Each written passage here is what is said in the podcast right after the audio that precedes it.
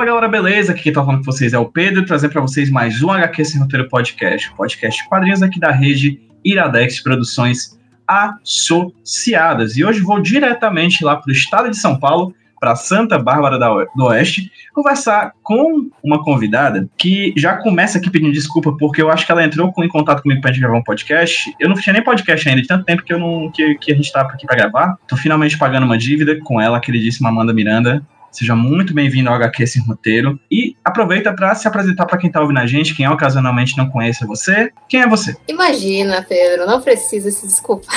Meu nome é Amanda Miranda, eu sou ilustradora e quadrinista. Dentro do meu trabalho de quadrinhos, é, quase todos ficam beirando ou completamente dentro do gênero de horror. É, e como ilustradora, eu trabalho principalmente com jornalismo e editorial. Em 2020, fui finalista do prêmio Vladimir Herzog com esses trabalhos. E eu acho que é isso que eu tenho para dizer. Perfeito. A gente vai passear hoje pela obra da Amanda, tanto na questão de ilustração quanto na questão de quadrinhos. Assim. Recentemente ela lançou um trabalho né, para a linha de quadrinhos da Ugra, Press, né, que é o Grito, é, lançou um quadrinho para a série, a Aparição, e a gente vai falar um pouquinho sobre esse quadrinho, sobre o Juízo, que foi um lançamento que ela é, foi junto com a coletânea Tabu, não foi, Amanda? Isso, faz parte da coletânea Tabu da, da editora Mina, e também discutir um pouquinho sobre as questões editoriais, o trabalho da Amanda para a ilustração de jornalismo. Mas, Amanda, antes de mais nada, deixa eu te fazer a pergunta que eu faço para todo e qualquer convidado que vem aqui para HQ roteiro, qualquer ilustrador ou ilustrador, qualquer quadrinista é, que chega aqui. Eu pergunto o seguinte: como é que tudo começou? Como é que você começou a desenhar? Aí você pode voltar para a infância, adolescência, faz aí uma, um apanhado da tua história, da tua vida junto à ilustração, junto aos quadrinhos ilustração e quadrinhos começaram junto, de maneira mais séria, assim. Eu comecei a desenhar igual todo mundo começa, né? Quando você é criança e tudo mais, ainda mais quando você é uma criança mais introspectiva, que não gosta tanto de brincar e tal. Aí eu ficava desenhando, mas eu nunca achei que eu fosse trabalhar com isso, porque não conhecia ninguém que trabalhasse com isso. Foi só no final da adolescência, ali, quando eu estava terminando o ensino médio, que eu fui fazer um curso técnico de moda e acabei descobrindo que até que dava para você fazer alguma coisa próxima de desenho e ganhar algum dinheiro, né? conheci a área do design. Nessa época, muita gente estava dentro do Facebook, né? E tinha muito grupo e tudo mais. E no Facebook eu conheci esses grupos de ilustradoras e quadrinistas e tal. Eu acabei tropeçando num convite para participar dos XXX e foi nesse grupo dos XXX que eu acabei conhecendo artistas, tanto artistas jovens que estavam começando agora, quanto artistas que já viviam disso, sei lá, há décadas e tal. E foi muito importante, foi um, um começo, assim. E aí o NSX entrou em campanha pelo Catarse e através dessa questão do Catarse e do lançamento e tudo mais, eu comecei a participar de feiras e conheci a loja da Ugra, por exemplo, online. Eu nunca tinha visto nenhuma loja especializada em quadrinho independente. Na verdade, até aquele ponto eu nunca tinha visto nenhuma loja só de quadrinhos, né? Porque na minha cidade não tem nem livraria, que dirá uma loja especializada de quadrinhos. É, hoje em dia tem livraria, mas na época não tinha. E isso era em meados de 2013, 2014, mais ou menos. Comecei a fazer com os XXs e como ia ter a Feira Plana, eu resolvi fazer mais um quadrinho é, para levar junto e vender, que não era exatamente um quadrinho, era mais uma narrativa ilustrada, assim, sabe? Ainda não tinha entrado de verdade nos quadrinhos. A partir daí comecei a fazer zine, fazer muito zine. Eu fiz em 2015 o Infestácio, que em resumo, é sobre uma menina que está esperando o ônibus e começam a sair vermes da cabeça dela. Depois eu fiz o Arcada, que era sobre uma narrativa meio onírica e tal. E Olhos Acesos, também tem a questão onírica e tudo mais, entre vários outros mais curtinhos, assim, eram zines de, sei lá, 12 páginas no máximo, sempre em tiragens ridiculamente pequenas, de 10 a 20, assim, sempre tentando fazer alguns testes gráficos e de narrativa também. Então, o fanzine, ele era esse espaço onde eu estava treinando para entender como fazer quadrinhos, de certa forma. Você falou do fanzine como esse espaço de experimentação, e é sempre interessantíssimo quando eu faço é, perguntas para os convidados. Recentemente eu tive, por exemplo, a oportunidade de conversar com o Chico e com o Rafael Coutinho, e ambos também tiveram muito contato com o zine, assim, é, é quase uma unanimidade, assim, é difícil ver artistas que não têm contato com o zine, é possível, obviamente, né, mas é muito, é muito, é muito difícil, né, e como é que foi para ti esse experimento com o zine, assim, esse laboratório com o papel, a impressão na Xerox, enfim, esse trabalho é, super limitado, como você muito bem falou. Como é que é trabalhar com zine qual a importância disso para ti hoje em dia, olhando em retrospectiva? Eu acho que o tipo de quadrinho que eu fazia nessa época e o fanzine, nessas tiragens hiper limitadas, são exatamente a pessoa que eu era na época. Assim, eu era muito, muito, muito tímida, não conseguia falar com ninguém direito. De certa forma, aí aos poucos, começando a mostrar o trabalho e tudo mais, acho que era meio que um espelho, de certa forma, também, sabe? Claro que também tinha questão de que eu não tinha dinheiro para fazer uma tiragem grande, né? Mas, sei lá, eu acho que é uma. acaba sendo um espelho. A cultura do fanzine, eu já tinha ouvido falar sobre fanzine antes, né, de 2013 e tudo mais, porque eu ouvia bastante punk desde os 11 anos. Como também comecei a me engraçar com design gráfico e tal, essa fase específica ali dos anos 70, 80 de autopublicação, tem umas experimentações gráficas muito interessantes, né? Como um objeto interessante, eu já entendia o Zine dessa maneira, mas na prática, a minha experiência Zine foi dessa experimentação e desse dessa relação de conhecer a narrativa e as possibilidades do papel, assim, sabe? Acaba como um laboratório e também para você entender limites financeiros, assim, como você mesmo está fazendo as coisas, mas isso não só no Zine, né, na autopublicação como um todo. Você acaba entendendo como que funciona essas barreiras e o que dá certo e o que, não dá no papel, coisa que se você só faz arte, né, joga no mundo automaticamente, você acaba não, não tendo essa palpabilidade, né. E, sei lá, eu acho que é uma publicação muito íntima, né? As pessoas que compraram os quadrinhos, elas são literalmente as únicas pessoas que já leram, porque pouco tempo depois eu tive um problema no computador e eu perdi todos esses arquivos. Então, é quase. É bem parecido com a, com a experiência de fazer zine na década de 80, porque se você perde a matriz, você perdeu o zine, né? De certa forma. Perfeito. Amanda, você falou antes aí, muito por muito rapidamente, sobre o trabalho, um estudo técnico de moda? Isso, fiz uma ETEC, moda, e depois eu fiz comunicação visual, mas o primeiro foi moda. Como é que foi esse contato contigo como quadrinista hoje em dia com esse ambiente técnico acadêmico, assim, ajudou, não ajudou? Como é que foi contigo essa experiência? Então, eu só fiz a ITEC mesmo, não, não fiz faculdade. Depois que eu fiz o segundo curso técnico, eu comecei a trabalhar imediatamente e foi bom para eu entender que existia esse mercado de trabalho, né? Como quadrinista, sinceramente, olha, ninguém fala sobre quadrinhos, né? É, quadrinho não é muito compreendido, eu acho, ainda dentro da, dessa área mais formalista, assim, né? Eu acho, não sei. Sei que em algumas universidades maiores existem teses a respeito e tudo mais, mas MyTech interior, no meio do nada, não, não tinha muita conversa sobre quadrinho. Para o meu TCC de moda, eles pediram para a gente escolher um artista e fazer o trabalho, tipo, uma coleção baseada no trabalho desse artista. E foi aí que eu conheci o Daniel Close, porque eu esbarrei com ele na internet, né, não literalmente com ele, mas com o trabalho dele, e resolvi fazer o TCC baseado na obra dele, li todas as eight balls, que era, acho que nessa época ele ainda não tinha lançado nenhum quadrinho além dos que já estavam na eight ball, se eu não me engano. Esse foi meio que o meu contato real, de fato, com quadrinhos e me interessar de verdade por quadrinho, assim. Porque antes disso eu só lia coisas muito picadas, assim. Eu moro perto de uma banca de jornal, então eu sempre ia na banca de jornal e tudo mais.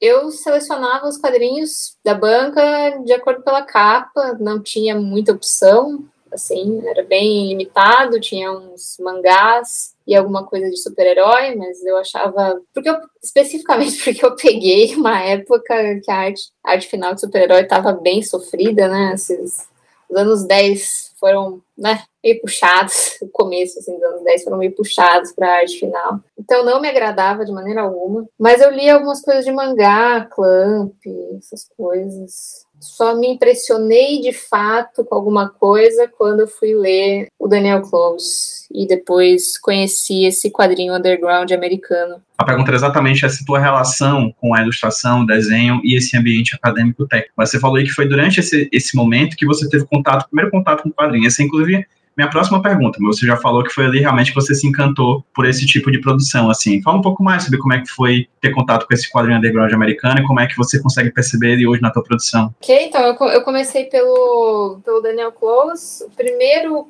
quadrinho dele que eu li foi o Como uma Luva de Veludo Moldado em Ferro, que me marcou bastante, porque eu nunca tinha visto uma narrativa maluca e baseada em onirismo e tudo mais nessa mídia, né? Então me marcou bastante. Depois eu peguei para ler todos os outros, né? Li o Ghost World e todas as outras coisas, mas uh, a luva foi que me marcou mais. Depois disso, ao mesmo tempo que eu estava acompanhando a cena de produção feminina brasileira contemporânea, né, tipo o pessoal que estava junto comigo nas feiras, o pessoal que estava junto comigo nos grupos e tudo mais, foi quando eu comecei a pesquisar também outros quadrinhos, né? Aí eu conheci Charles Burns, mais Moebius e o Jodorowsky também nessa época, fizeram uma um impacto forte e foi indo, assim, é, Richard Maguire, é, no caso, eu citei o e Jodorowsky, mas eles não são americanos, né, mas foi na mesma época que eu, que eu conheci, e foi isso. Amanda, tem uma característica sua, que você já apontou aí, que eu achei interessante quando você falou sobre a questão do fanzine e dos eventos que você ia, que é a questão da timidez. Como é que é essa relação da timidez com os eventos e com o quadrinho? Você falou isso por cima, mas como é que, de certa maneira, essa relação se dá até hoje, assim. Afinal, a gente está num momento em que a gente não está tendo eventos presenciais, né, a gente está tendo bastante eventos é, digitais e tudo mais. Você, tem você é uma presença muito constante na internet, eu vejo muitas suas postagens, etc. É, mas como é que é essa relação para você entre produzir quadrinhos ir para feiras quando se podia ir, ir para feiras quando voltarmos, um dia espero, a irmos, né, para feira, e a timidez. Me pegou, hein? ok. É difícil, né? Assim, eu acho que conforme eu comecei a trabalhar e tudo mais, foi quando acabei sendo mais domestificada a aprender a lidar com, com situações ao vivo e falar com pessoas e tudo mais. Falando desse jeito, parece que eu sou um animal, mas enfim. E assim, durante a quarentena parece que eu perdi quase tudo disso, sinceramente importante, Amanda, que a gente ouve de quadrinista é que fazer quadrinhos é um trabalho muito solitário, né? Sim. E que muitos deles celebram, inclusive, grande parte dos, dos quadrinhos que falam comigo aqui no HQ Eles celebram a possibilidade de ter contato tete a tete com os seus leitores, né? É, que na internet a gente fica nesse espaço de separação e parece que a gente, as pessoas são simplesmente likes, números de redes sociais, a gente não tem contato com essas pessoas, e é nos eventos que a gente vê isso, assim. Aí por isso que eu tô perguntando isso pra ti, assim, porque é interessante ver alguém que se considera tímido, né, é, tendo esse contato com as pessoas e, e vendo esse, esse espaço de vendas, de troca de quadrinhos, como uma possibilidade de ultrapassar essa barreira dessa solidão tímida que você tem, né? Então, eu acho que nesse sentido eu numa, na melhor profissão possível, né, porque a gente fica muito, muito fechado em casa, não vê ninguém, tal, e eu, sei lá, já, já, era, já era uma pessoa quarentenada antes da quarentena acontecer. Isolamento social já era uma coisa na tua vida, né? Exatamente. Enfim, tanto porque até você terminar esses projetos mais longos, você precisa ficar enjaulado e tudo mais. Para mim era um baita desafio ir numa feira, sabe? Eu ficava muito ansiosa sempre que eu ia. Fiz muitos amigos, conheci leitores muito legais, mas não era fácil para mim, não. Nunca foi muito, assim, nunca foi o meu lugar confortável, né? No caso, é, não, não, não consigo dizer que esses espaços eram coisa mais gostosa do mundo, porque eu, eu acho que eu, né, tô falando coisas horríveis, né? Pra mim era realmente muito difícil. De forma alguma De forma alguma, eu acho bem razoável o que você tá dizendo, na verdade. É, sendo sincera, é isso, né? Assim, eu sinto muita saudade, porque é esse momento onde você encontra pessoas que. Assim, num FIC você encontra praticamente né, todo mundo, um FIC, uma CXP, que são esses eventos maiores, que é quando você vê gente de outros estados, uma galera que não vem muito para o Sudeste e tal, e é muito massa ter esse encontro, pessoas que você, sei lá, só conversou por internet por um tempão e tal. Nesse sentido é muito bom. Como eu disse, eu sou muito tímida, eu sou muito quieta reservada, então não. A situação mais fácil para mim. E é engraçado, porque o teu trabalho é extremamente visceral, assim. Acho que é um adjetivo bem razoável para colocar na tua produção. Mas falando já da tua produção, explicando para quem tá ouvindo a gente, o primeiro contato que eu tive com a Amanda, que a gente combinou de conversar aqui para HQ, ele acabou não se realizando, foi no lançamento de uma coletânea chamada Tabu, lançada aqui no Brasil pela editora Mino.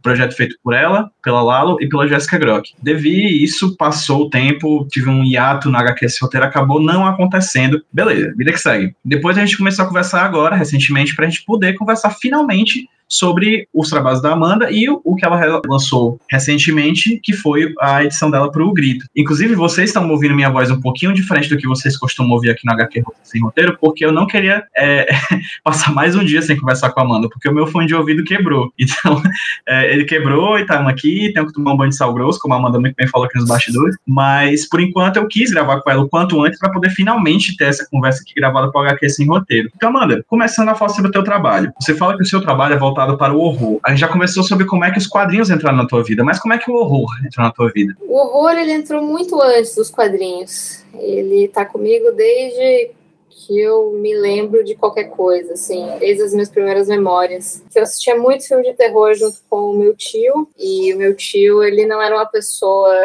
com a cabeça muito no lugar, apesar de eu amar muito ele, ele não era uma pessoa muito com a cabeça muito no lugar, porque, enfim, né, chamar uma criança de 5 anos para ver uns filmes super pesados não é a melhor ideia, né? Mas é isso, eu assisto desde criança, a gente alugava fita e assistia várias coisas, vários clássicos, muitas coisas meio fora do radar também. É, tinha bastante horror asiático também que a gente assistia. E foi isso, como eu comecei muito cedo, eu fiquei um pouco dessensibilizada com horror, porque depois de um tempo você não se assusta mais, mas é um ambiente muito familiar para mim. Familiar no sentido porque foi uma pessoa da minha família que me apresentou, quanto de sentir a vontade assistindo esses filmes. É um ambiente muito confortável.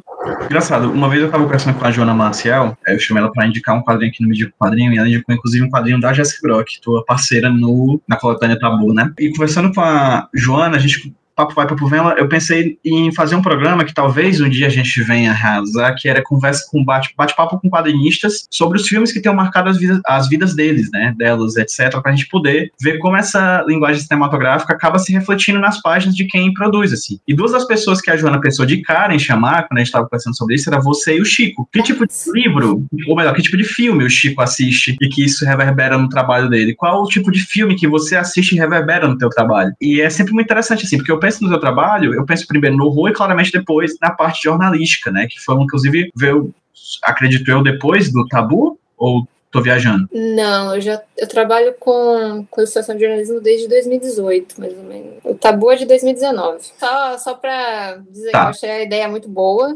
E. convite tá feito, então. Acho, espero que você faça mesmo. Tem muita coisa, né? Muito, muito autor que dá pra você sentir que, que tem umas referências, né? Eu já viu. Assim, isso eu tô falando meio em off. Mas já vi comentários tipo, do Marcelo de Salete que ele gosta muito do. Ah, do Haneke. Eu achei super legal, faz todo sentido, saca? Enfim. Uhum. Só um comentário. Isso, isso não tá em off, não, vai ser pra, vai estar tá gravado. Ah, meu Deus! tá lá, não vou tirar, não. ah, meu Deus, agora eu tô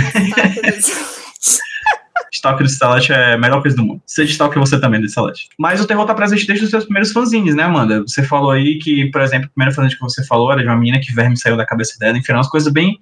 O termo visceral é o que sempre vem na minha cabeça quando eu vejo assim, assim, é um terror muito orgânico, body horror, né, um clássico, né, esse tipo de, de cinema do, do cinema de horror voltado para manipulação do corpo, né, do corpo grotesco, né, do feio, do, do bizarro e coisas do tipo, né? Como é que foi para ti produzir quadrinhos, esses primeiros quadrinhos, essas tuas primeiras experimentações de quadrinhos voltados para o horror, assim? Você falou que você foi se dessensibilizando com o passar do tempo, achei isso bem legal, assim. É, como é que é fazer isso, esse trabalho de criar imagens grotescas no final das contas nos teus primeiros trabalhos. Certo. É, no primeiro trabalho ele era bem diretão mesmo, desenhando verme e tudo mais. Não chega a ser desenho com tantos detalhes, porque eu ainda não desenhava tão bem e tal. É, meio que já tava tudo lá, né? Esse interesse nesse desconforto, né? Eu acho que o, o body horror me interessa tanto porque, assim, como eu já disse várias vezes, sendo uma pessoa tímida, é, ter um corpo é muito desagradável,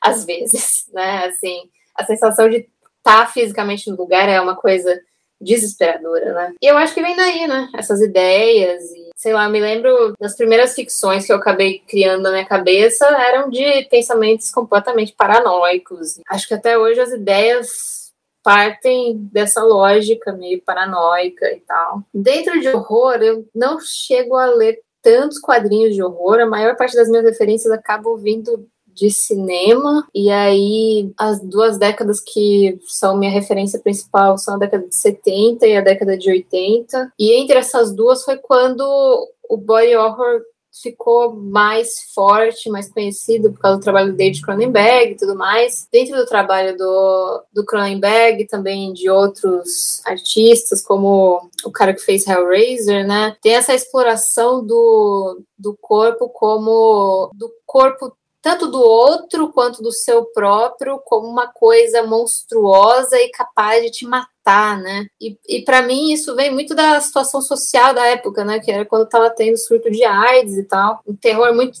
voltado para sangue e medo do corpo, muita sexualidade forte também, né? Porque essas coisas elas realmente estavam causando medo na população na época, né? Tipo, você ser uma pessoa lasciva e cheia de vontades sexuais podia te causar a questão da morte e tudo mais. Ou de ter uma doença que na época não tinha nenhum tratamento, enfim. Uh, e na década de 70 eu, eu fico muito fascinada pelas experimentações. E eu comecei a falar de cinema e eu esqueci qual era a sua pergunta.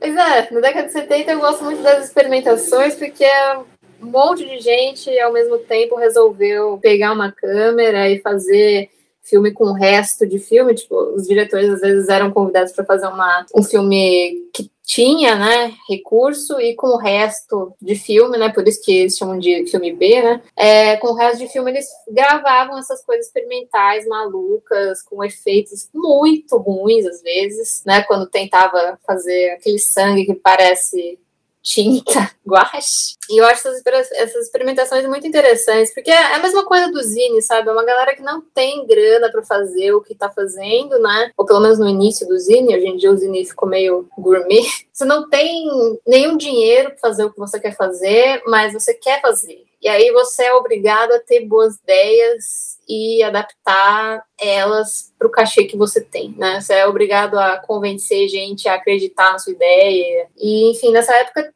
nossa, tem sequências incríveis, muito violentas, só que não só que justamente sem mostrar um braço decapitado, sabe? Porque às vezes mostrando também, mas a maior, na maioria das vezes não mostrando, porque não tinha dinheiro para você contratar um artista e fazer o braço decapitado e tudo mais. Essa violência, ela vai para um, um campo mental de desconforto, seja com a câmera tremendo, ou então com uma luz específica, ou um close muito absurdo, sabe? Todas essas, todas essas coisas vão construindo um, esse horror muito cru e espontâneo às vezes também, sabe? Eu acho que isso é interessante, gosto bastante dessa época e eu foi, o, foi o máximo que eu pude.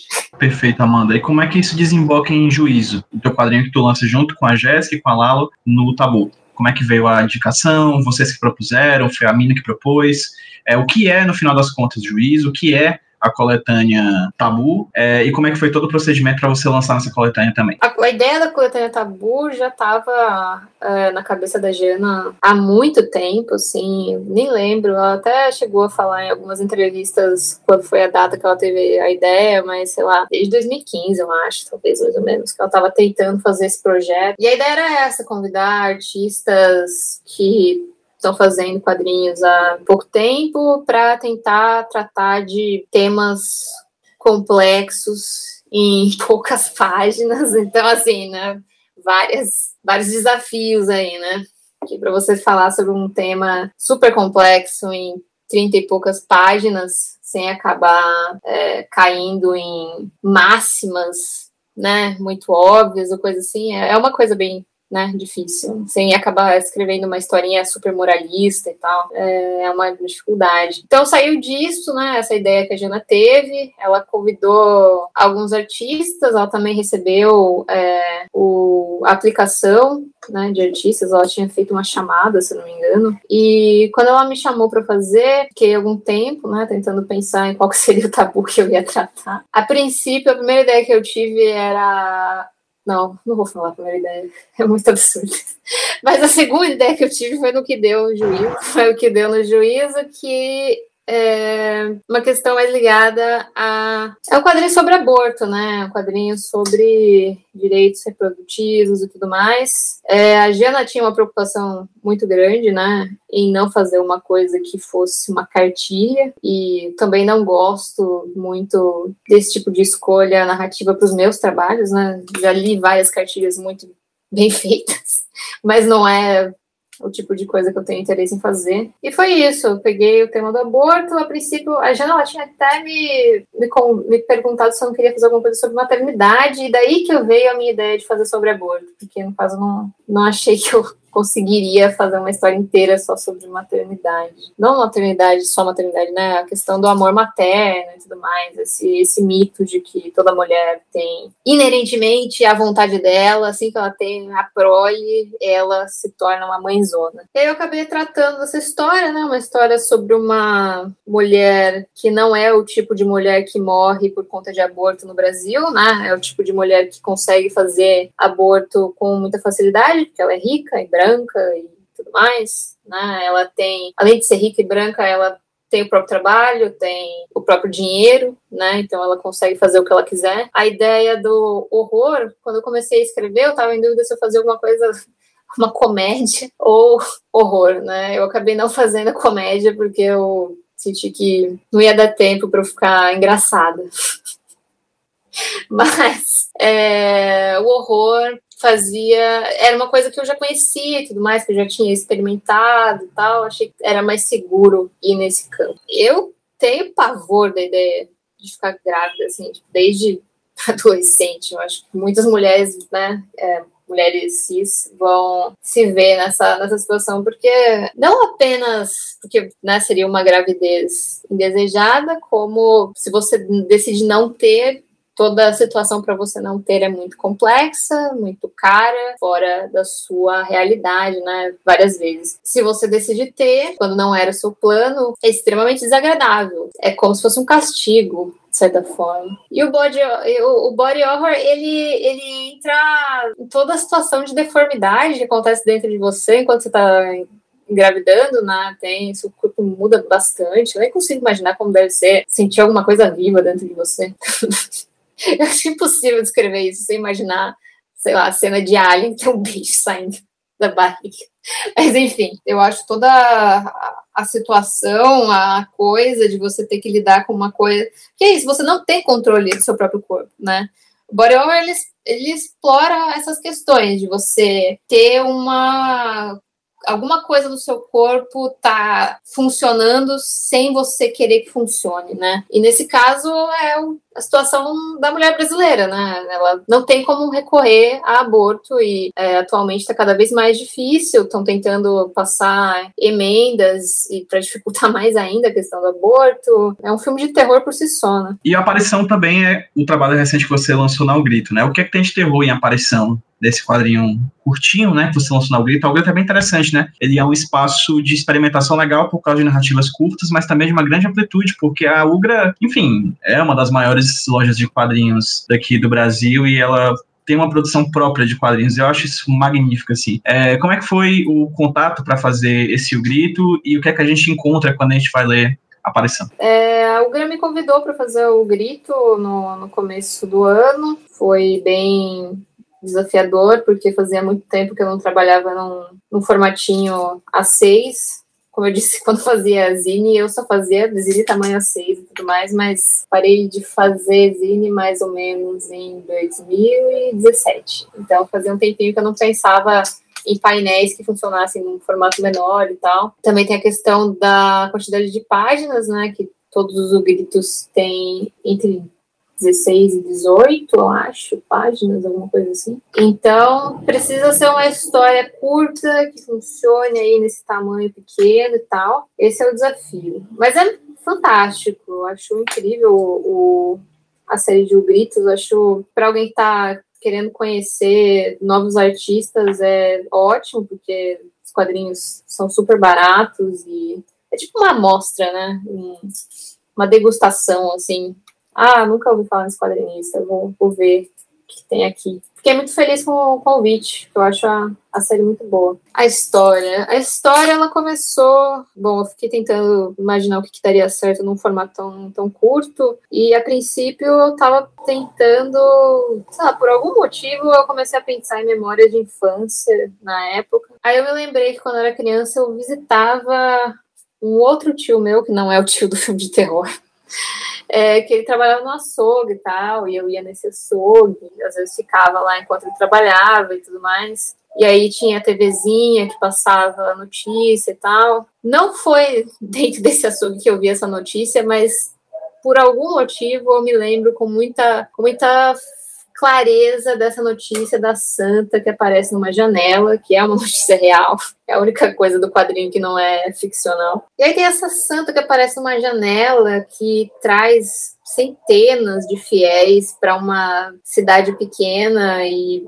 houveram pessoas que se mudaram para a cidade para ficar perto dessa santa que apareceu numa janela. Tipo, no caso, é um. É literalmente no vidro né, da janela que aconteceu alguma coisa, algum efeito químico que ficou meio parecido com a imagem de Nossa Senhora. Enfim, sempre lembro dessa história, acho muito peculiar. Assim. Em outros trabalhos, eu, no Hibernáculo, eu acho, no Juízo também tem um pouco disso, tem essa tem um pouco desse apelo de catolicismo e tal, porque eu cresci numa família católica, bem católica, sempre estive perto dessas imagens e eu acho, eu acho fascinante, assim, eu sou apaixonada pelas histórias das santas, por exemplo, eu acho incrível, porque são muito grotescas, violentas e sem nenhuma necessidade, assim, né? Supostamente era para ser história, um conto moral, mas perde, perde toda a, a, a, o fio da meada na, nessa construção. Essas histórias das santas, assim como no juízo e assim também como em aparição, são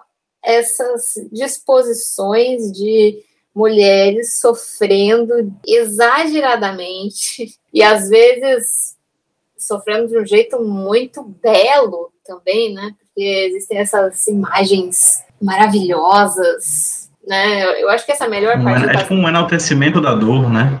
É, um, um enaltecimento e um. É arte sacra, né, cara? arte sacra é essa coisa que é lindo sofrer, né? O cristianismo tem muito disso. E a melhor coisa do cristianismo, na minha, na minha opinião, são as imagens, né? Que são essas imagens super pesadas e cheias de violência, de pessoas sofrendo, mas elas são, elas são santas porque elas sofrem, né? Tem essa questão da santificação da, da mulher que sofre, não só da mulher, né? Homens também sofrem na Bíblia. Mas sempre achei muito interessante as histórias das santas, especificamente.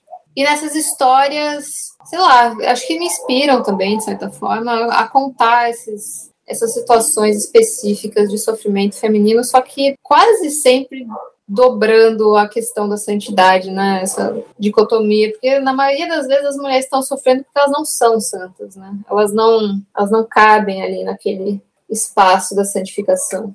E aí ela sofre. Só, só tentar fechar ali a aparição, né? A aparição Fecha. tem todas essas questões. Tem, tem uma questão de religiosidade, a questão da carne. É, eu estava muito afim de desenhar pedaços de carne, sei lá por quê. É um drama familiar, dá para dizer que Juízo é mais ou menos um drama familiar também, porque né, entra nas questões da família, só que o foco é especificamente na mulher e tudo mais. E a aparição tem isso, né? Tem um, uma tensão familiar acontecendo, a religiosidade, e tem uma pitadinha desse jornalismo muito pitoresco de cidade do interior, onde uma notícia de um vidro manchado vira manchete e faz centenas de pessoas viajarem para uma cidade na puta que pariu, sabe? Eu acho isso incrível. Amanda, você falou aí do jornalismo, né? Esse jornalismo pitoresco que cria, que cria esses fatos, né? O jornalismo sempre cria fatos, né? Mas ele cria esses fatos e faz com que as pessoas peregrinem muito, né, para chegar em certos locais. E, tudo, tudo que você falou aqui, das questões do tabu, das questões do juízo, das questões da aparição, do, desses trabalhos que você estava falando, foram muito influenciados pela realidade da sua vida, assim, né? Você sempre pensa assim, tem o meu tio que eu conhecia, e você dá dois passos para frente em direção ao horror e encontra uma história ali, né? Você pega dessa realidade que você vive, dá dois passos para frente, ousa ir um pouco além desse limite que a gente tem de, não pensar em coisas horrorosas e você vai de peito aberto e consegue encontrar essas histórias ali para contar nos teus quadrinhos, né? É, e além do trabalho que você faz de ficção, você faz um trabalho interessantíssimo de ilustração de jornalismo. E no momento eu não encontro no mundo, acho, história de horror mais pesada do que viver no Brasil. Acho que de longe é a maior das histórias de horror. Assim, nós somos milhões de pessoas vivendo em um grande terror, pessimamente dirigido e com, e com um enredo cada vez pior. Assim. E você trabalha com um desenho pensado para o jornalismo, né? Como é que você articula essas duas coisas, Amanda? O trabalho ficcional, o trabalho jornalístico. Acho que você vai ser bem vai ser bem fácil para tu responder isso. Sim, tem muito mais em comum do que a gente imagina, né? Entre o horror e o Brasil desse tempo, né?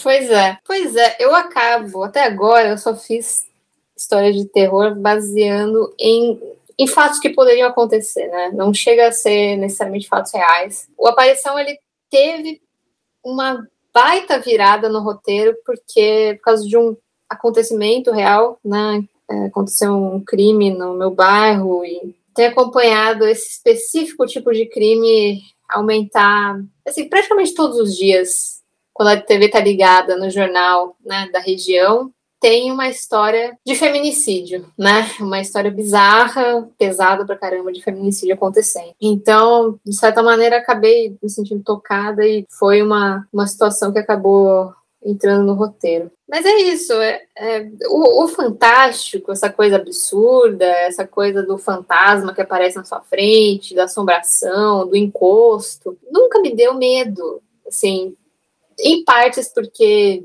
como eu disse, eu assisto filme de terror há muito tempo, então eu fiquei meio dessensibilizada da coisa toda. Também porque eu nunca fui uma pessoa de muita fé, assim, sabe? Nunca, apesar de eu ter feito até crisma, nunca bateu direito ali a onda da fé na, na minha pessoa. Você precisa ter fé, né? Pra você. Ou não, né? Às vezes ela justamente é uma pessoa que não tem fé e vê uma coisa absurda acontecendo pode ser mais assustador ainda. Mas, enfim, são, são questões que, que lidam com essa situação da fé, né? Esse, esse terror mais fantástico. E esse fantástico eu nunca, ainda não trabalhei com isso, eu pretendo fazer alguma coisa com isso no futuro, mas ainda não é algo que eu faço. Mas como eu disse, desde muito cedo eu sempre tive uns pensamentos paranoicos, vendo situações de no meu caminho para a escola quando eu era criança eu sempre via é, construções e com coisas muito perigosas. E aí eu ficava pensando meu Deus imagina se eu caio nesse buraco? Será que eu vou perder meu braço? Será que eu vou perder todos os movimentos do meu corpo? O que, que acontece se eu cair aí o que acontece se eu me machucar de tal jeito? O que acontece se sei lá o que acontece, sabe? De certa forma, as coisas acontecendo de fato, essa realidade, que não tem como você fugir, que não tem como você imaginar outra coisa. E ainda também, assim, na região que eu moro, eu, não sei se ela é particularmente violenta com mulher, nunca me aventurei a procurar estatísticas específicas disso. Desde criança eu vejo muita questão de violência acontecendo com mulheres, né? É um tipo de horror que, assim, impossível você não pensar, nossa, isso poderia acontecer comigo. E, ou então, talvez eu seja próxima. Isso pode ser um pensamento paranoico, como também não pode, sabe? Sempre foi assustador, né? Como você disse, a gente está vivendo uma situação completamente absurda. É, você falou do horror, assim, tanto o horror quanto a comédia, né? A galera tá de cabelo em pé para conseguir bater os níveis da realidade. E o horror, assim, hoje em dia a gente tem uma discussão muito forte a respeito de que agora que o horror começou a ser mais político e tudo mais, e eu tendo a discordar porque, assim, como eu disse alguns minutos atrás, né? É, na década de 80, a gente consegue perceber que existia um tipo específico de filme sendo feito, não sei se consciente ou não, mas pensando nesse medo do outro e no medo de si, no corpo e a AIDS e tudo mais, e a sexualidade e tal. Assim como na década de 70 existia uma exploração muito forte de carne e também violência, né? Mas especificamente a carne, porque é quando começou a ficar mais popularizado o vegetarianismo e tudo mais, e violência. Porra, os anos 70 é quase como a década que acaba com o sonho, né? Não, não sei se dá pra falar isso, né? A gente teve décadas de guerra. O sonho já foi, foi quebrado em vários momentos. Mas, justamente, tem filme da década de 60 falando sobre o Holocausto. Tem um monte de filme falando sobre política desde o começo. O a política, o jornalismo e tudo mais, sempre, de certa forma, estiveram se relacionando né, com, com a ficção. E é isso, eu, eu acho até engraçado, né? Quando eu coloco na, na bio que eu trabalho com jornalismo, com horror. Que parece, né, não sei, parece distante, mas ao mesmo tempo não é. Jornalismo, horror, e dentro do jornalismo eu acabo quase sempre tratando de questões de direitos humanos. Tinha falado também a respeito de dessensibilização, né? Que apesar de eu ter essa dessensibilização com as coisas fantásticas, as coisas concretas não conseguem me deixar de deixar de me sensibilizar. E eu acho que isso é fundamental assim para uma pessoa que trabalha tornando imagem notícias, né? Porque o desenho eu não consigo concordar completamente com a, com a Susan Sontag quando ela fala que o desenho ele sempre vai ter uma capacidade maior de ser sensível e, e, e não causar trauma, né? Não fazer uma pessoa reviver trauma do que foto e vídeo e tal. Não, não acho que seja sempre o caso, porque existem desenhos que conseguem ser tão insensíveis quanto fotografia. Mas o meio, quando você olha para essas ferramentas de uma maneira artística, digamos assim, uma coisa não necessariamente artística, mas uma coisa um pouco mais subjetiva, quando você está forjando essa imagem que vai ficar do lado da matéria que é e a matéria ela precisa ser objetiva e direta e tudo mais. A imagem que você está forjando, você tem a possibilidade de criar algo subjetivo, algo que vai incitar uma interpretação e algo que pode tocar e criar uma conexão profunda com o leitor, né? Então eu acho que é isso. Acho que a ilustração no jornalismo faz todo sentido para isso. E você chegou a falar aí também que você ganhou o prêmio Vladimir Herzog, né, de jornalismo. Não, não ganhei. Eu não ganhei. Ah, você foi.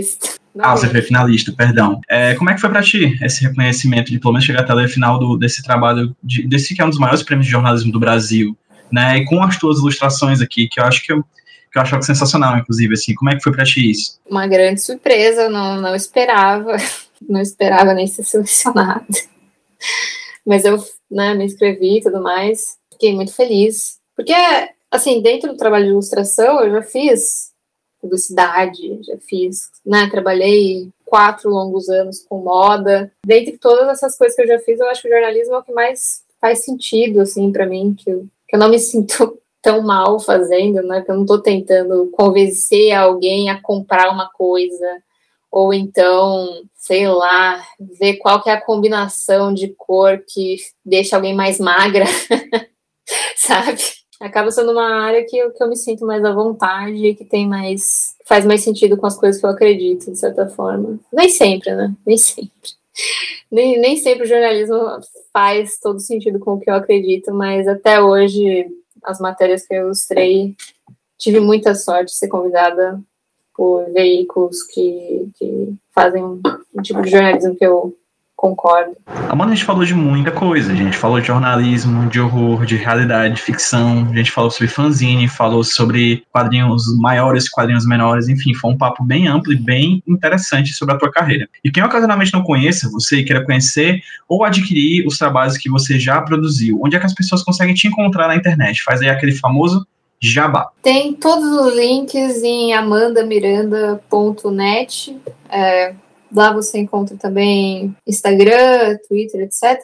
Eu acho meio esquisito falar o user porque tem um underline no final, mas é Amanda Miranda, só que o último lá é um underline. E é isso aí que você encontra minhas coisas. Perfeito. Para quem ouve a gente no HQ Esse Roteiro já sabe, todos os links de todas as redes sociais da Amanda vão estar linkados, vão estar linkados no post desse podcast lá no hqseroteiro.iradex.net e também aí no texto do, que, do arquivo que vocês baixaram no agregador de vocês, na parte de links interessantes. Chega lá, dá um clique, conhece um pouco mais do trabalho da Amanda, que eu tenho certeza que vocês vão curtir pra caramba. É, Amanda, muito obrigado pela sua participação aqui no HQ Esse Roteiro. Finalmente estou pagando essa dívida e te garanto que esse, na verdade, é o primeiro papo de vários que a gente ainda vai ter, porque você vai lançar muita coisa boa no futuro e o HQ Esse Roteiro é sua casa aqui de divulgação do teu trabalho, tá bom? TJ, não precisa se desculpar. Muito obrigada é, pelo papo, pelo espaço. Eu gosto bastante do HQ Sem Roteiro, acompanho há algum tempo já. Muito obrigada. Foi um prazer demais conversar contigo, foi um prazer fazer mais esse programa para vocês que ouviram a gente. Repito, gente, procurar o HQ Filter nas redes sociais, Twitter, Instagram, compartilha pros amigos, chama os amigos se querem ouvir um pouco mais, conhecer um pouco mais sobre quadrinhos. Chega por aqui e, Amanda, vamos dar um tchauzinho para quem tá ouvindo a gente no 3, 2, 1. Tchau, gente! Tchau!